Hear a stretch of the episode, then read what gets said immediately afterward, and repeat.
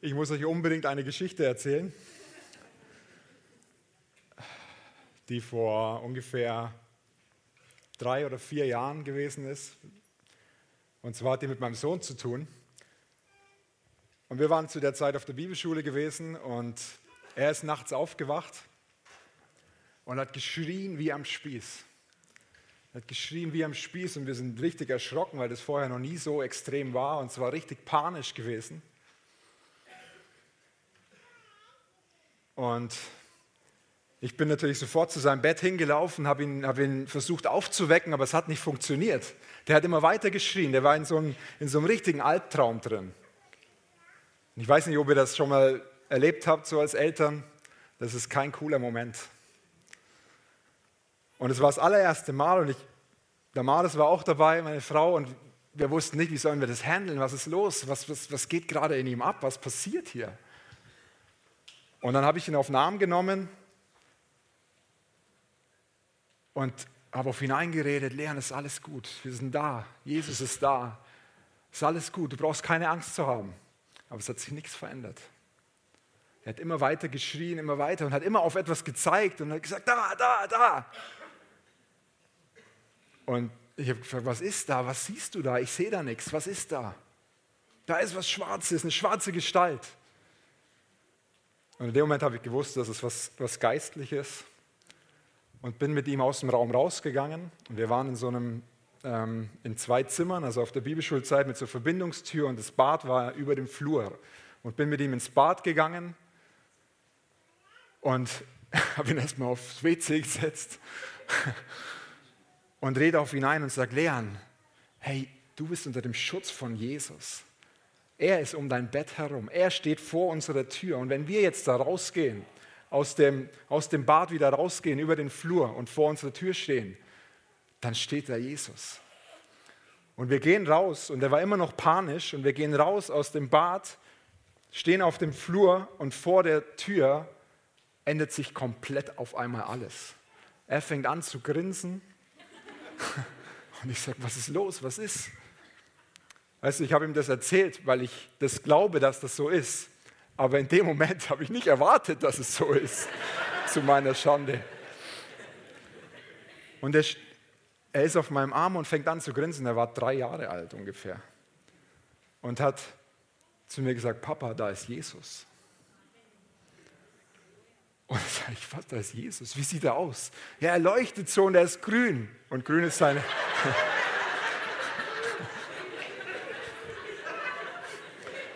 Und grün ist seine Lieblingsfarbe. Und ich glaube, Jesus hat sich extra grün gemacht für ihn.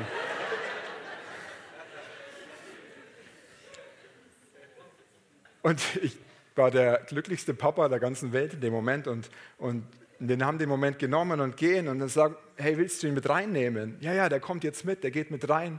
Und ich lege ihn wieder in sein Bett und sage zu ihm, hey, Jesus, willst du dich neben ihn legen?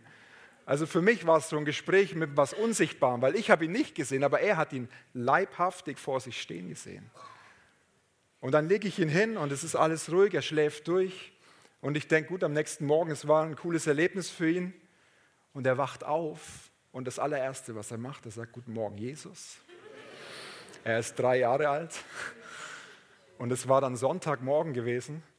Und wir wollten in die Gemeinde gehen und haben uns fertig gemacht und er hat die ganze Zeit mit Jesus geredet.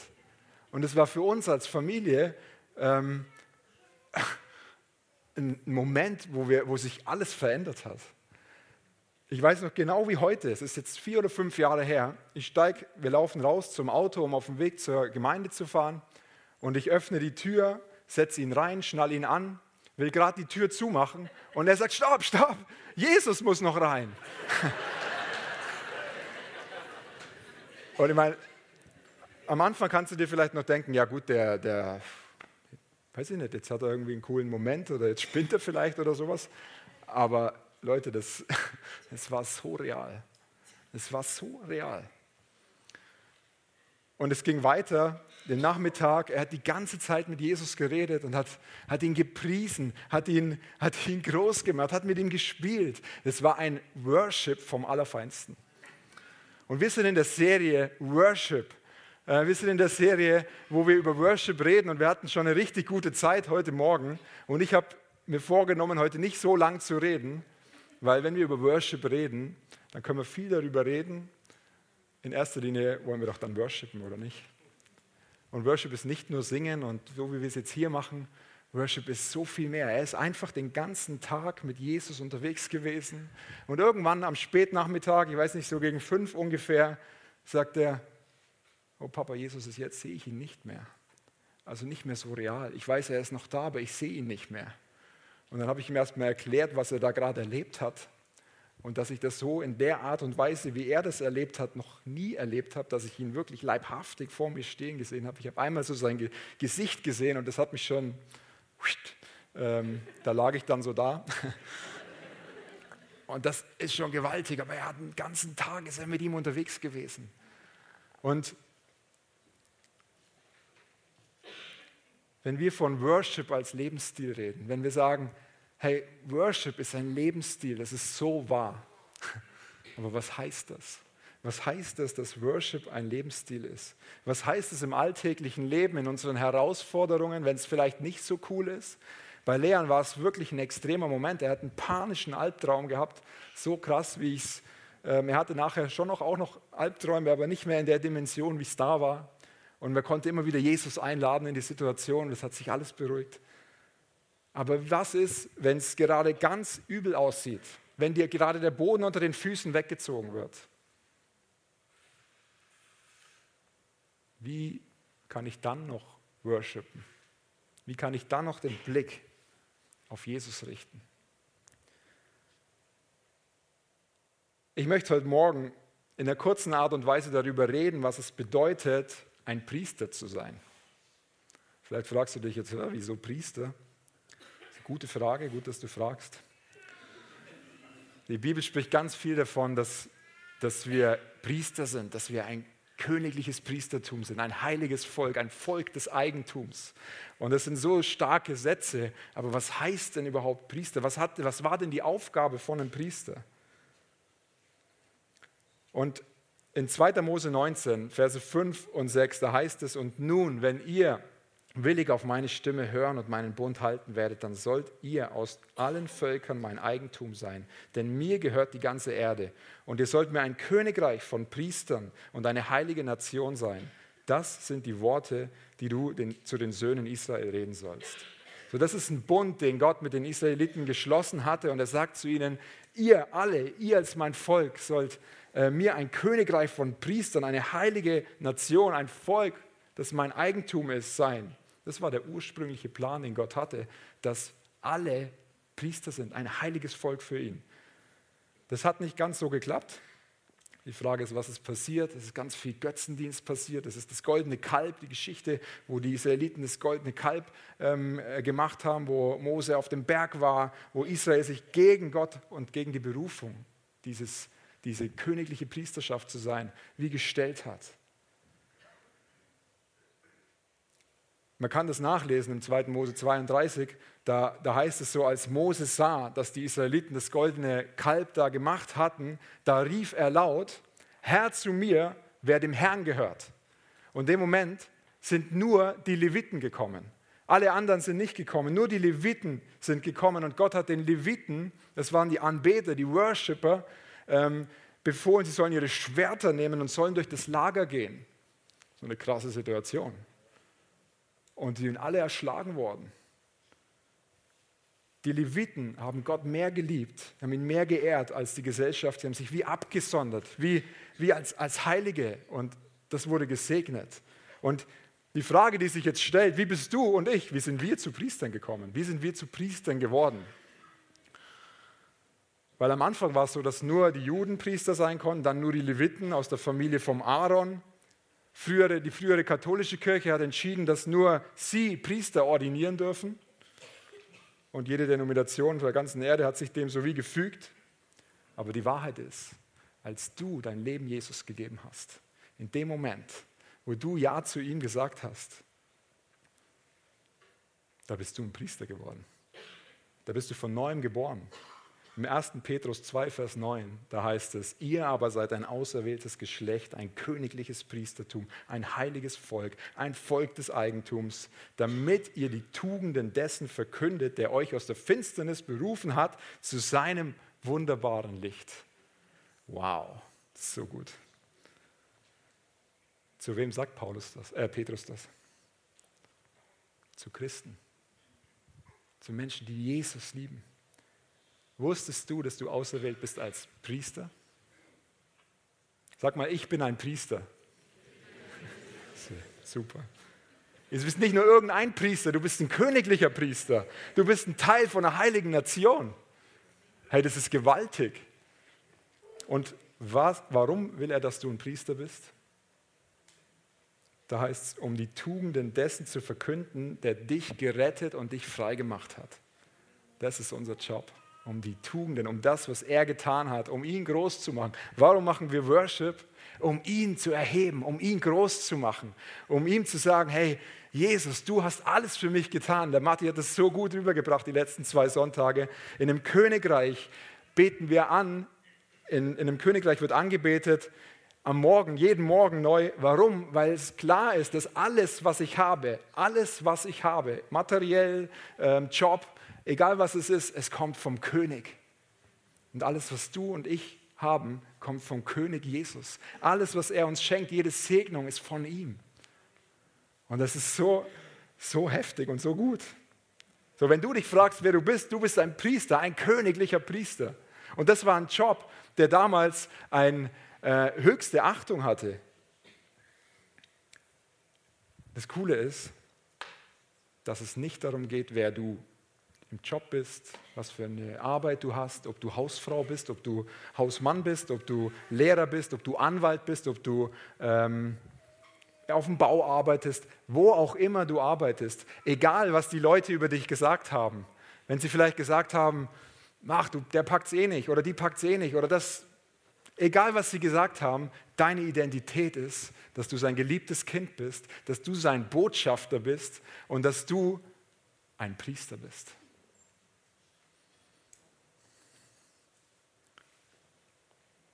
Der Schöpfer Gott hat dich ausgewählt, hat dich berufen, hat dich dazu ausgerüstet, dich erwählt, ein Priester zu sein. Vielleicht fragst du dich jetzt, ja, schön, das klingt toll, aber was bedeutet das jetzt? Wiederum gut, dass du fragst. Vielleicht klingt es auch ein bisschen beängstigend. Ich möchte ein paar Mythen aus dem Weg mal räumen. Du musst dich nicht abkapseln, du musst nicht tollpatschig sein, du musst nicht stoisch werden, du brauchst keine schweren Ketten oder so einen, so einen Priestermantel tragen, du musst auch kein Priesterseminar gemacht haben. Du bist ein Priester, weil du ein Kind Gottes bist, weil du wertvoll für ihn bist. Deine Identität bestimmt deinen Dienst und nicht dein Dienst, dein Job bestimmt deine Identität. Priester sind dazu berufen, Gott anzubeten und andere in die Anbetung zu führen. Wenn du heute Morgen nichts mitnehmen solltest, bitte nimm den Satz mit. Wenn es nur dieser eine Satz wäre. Bin davon überzeugt, dass es mehr wird. Priester sind zu berufen, Gott anzubeten und andere in die Anbetung zu führen. Was bist du? Yeah, come on. Ein Priester. Was ist deine Aufgabe? Anzubeten, andere in eine Begegnung mit Gott zu führen. Hey, wie gut ist das? Andere in eine Begegnung mit Gott zu führen. Mit anderen Worten, wenn du ein Priester bist, dann überall, wo du hinkommst, schaffst du eine Begegnung für Menschen mit Gott.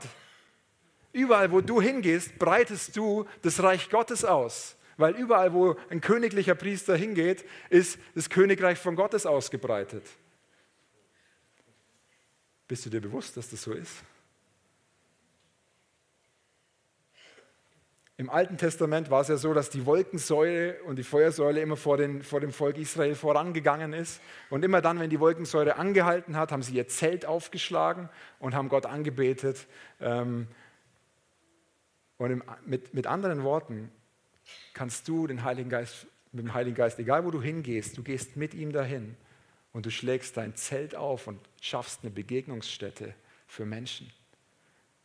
Ob du an der Arbeit bist, ob du in der Gemeinde bist, ob du zu Hause bei deiner Familie, bei deinen Kindern bist, wenn du mit ihnen zusammen bist, schaffst du eine Begegnungsstätte, wo sie Gott begegnen können, weil Gott in dir lebt. Jesus hat alles, hat den Weg frei gemacht. Hey, das ist so gut. Frag doch mal den Heiligen Geist in der nächsten Woche, wo er mit dir hingehen will. Und geh mal in dem Bewusstsein dahin, dass er Menschen begegnen möchte. Und frag ihn, welche Menschen sind das?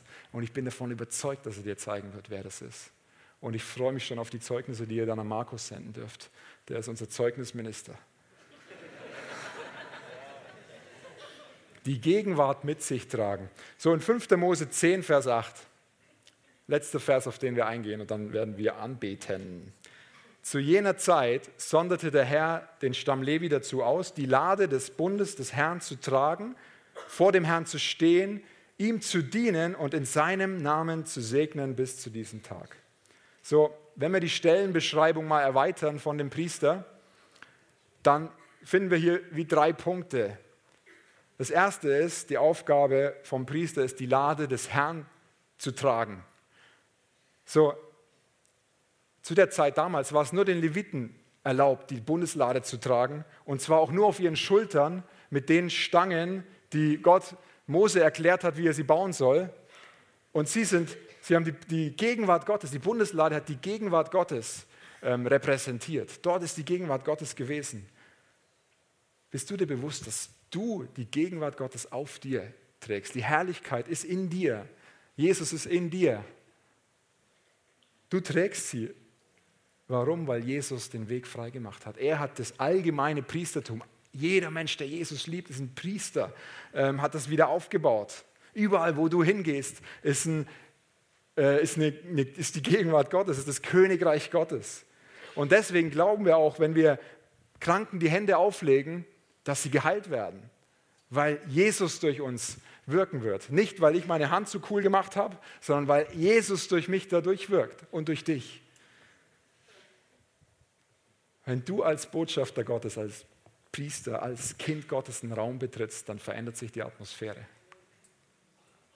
Und das ist so cool. Die Frage ist nur, ob wir uns dessen bewusst sind. Und mir geht es so oft so, dass ich mir dessen nicht so wirklich so bewusst bin. Der zweite Punkt in den Versen ist, ähm, vor dem Herrn zu stehen und ihm zu dienen. Das am zweithäufigsten verwendete Wort in der Bibel für Anbetung ist das Wort latroio. Und das bedeutet Gott dienen. Und das ist der Kern von Anbetung. Das ist der Kern von Anbetung, Gott zu dienen. Worship, wusstest du, dass Worship nicht für dich ist und nicht für mich? Wir waren auf der Bibelschule gewesen und wir hatten jeden Morgen sechsmal die Woche, fünfmal die Woche, Montag bis Freitag, eine Dreiviertelstunde Worship-Zeit, Lobpreiszeit mit Band und mit prophetischen Eindrücken, Worten der Erkenntnis, so wie es der Mario vorhin geteilt hat, wo Gott zu ihm gesprochen hat und wo Gott was heilen möchte. Jeden Morgen, fünfmal die Woche. Und am Anfang bin ich da reinmarschiert und habe erwartet, okay Gott, ich erwarte jetzt ein Wort von dir. Ich erwarte, dass du in meine Situation hineinsprichst. Ich erwarte, dass du jetzt Dinge tust. Und dann bin ich ein Stück weit davon überführt worden, als ich gecheckt habe, es geht darum, dass ich den König anbeten darf. Dass ich den König der Könige anbeten darf. Dass es gar nicht darum geht, dass ich etwas von ihm bekomme, sondern dass es darum geht, ihm alles hinzulegen, ihm mein ganzes Leben hinzulegen für ihn, für den König der Könige. Ihm alles hinzulegen, alles hinzulegen. Alles heißt übrigens alles.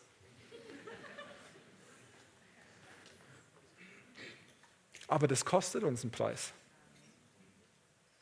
Aber das Geniale ist, wenn wir das machen, dann dürfen wir erwarten, dass er uns beschenkt und dass er in unsere Situation hineinspricht, dass er, dass er sich mit Gnade und mit Freude erweisen wird, dann dürfen wir Freude, so wie es der Mario gerade vorhin freigesetzt hat, empfangen. In seiner Gegenwart ist alles möglich. Der Punkt ist, unser Auftrag ist, ihn groß zu machen.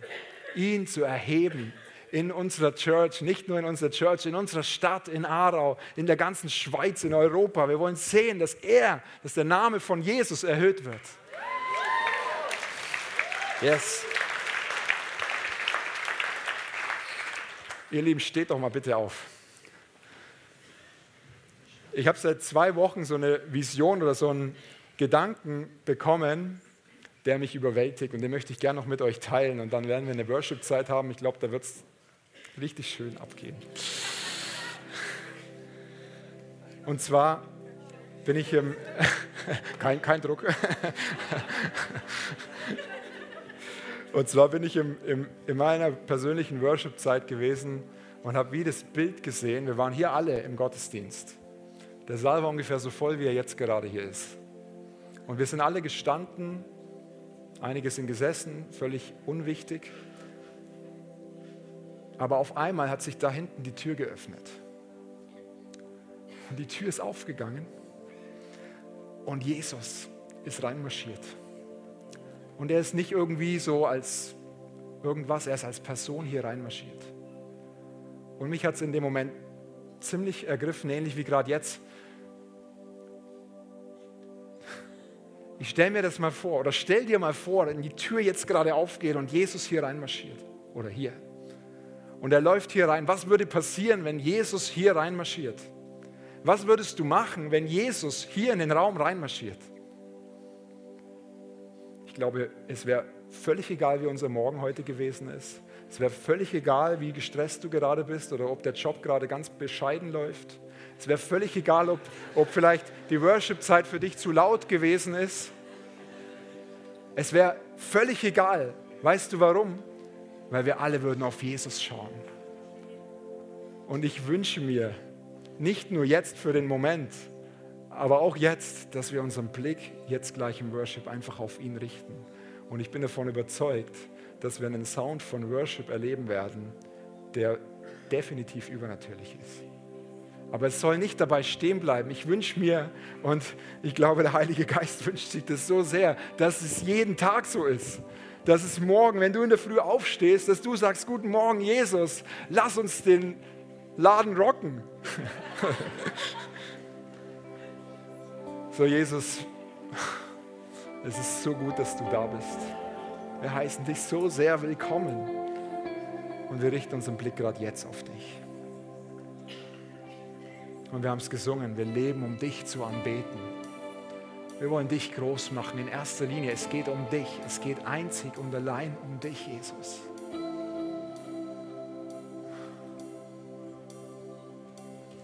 Wo du bist, verändert sich alles. Eine Begegnung mit dir verändert alles.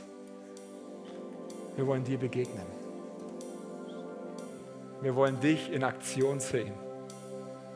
Danke, Heiliger Geist, dass du jetzt gerade durch die Reihen gehst, dass du jedem Einzelnen genau das sagst oder das gibst, was er braucht. Wenn du gerade Schmerzen hast, proklamier jetzt im Namen Jesu Heilung über dich. Danke, Jesus, dass du die Person jetzt berührst.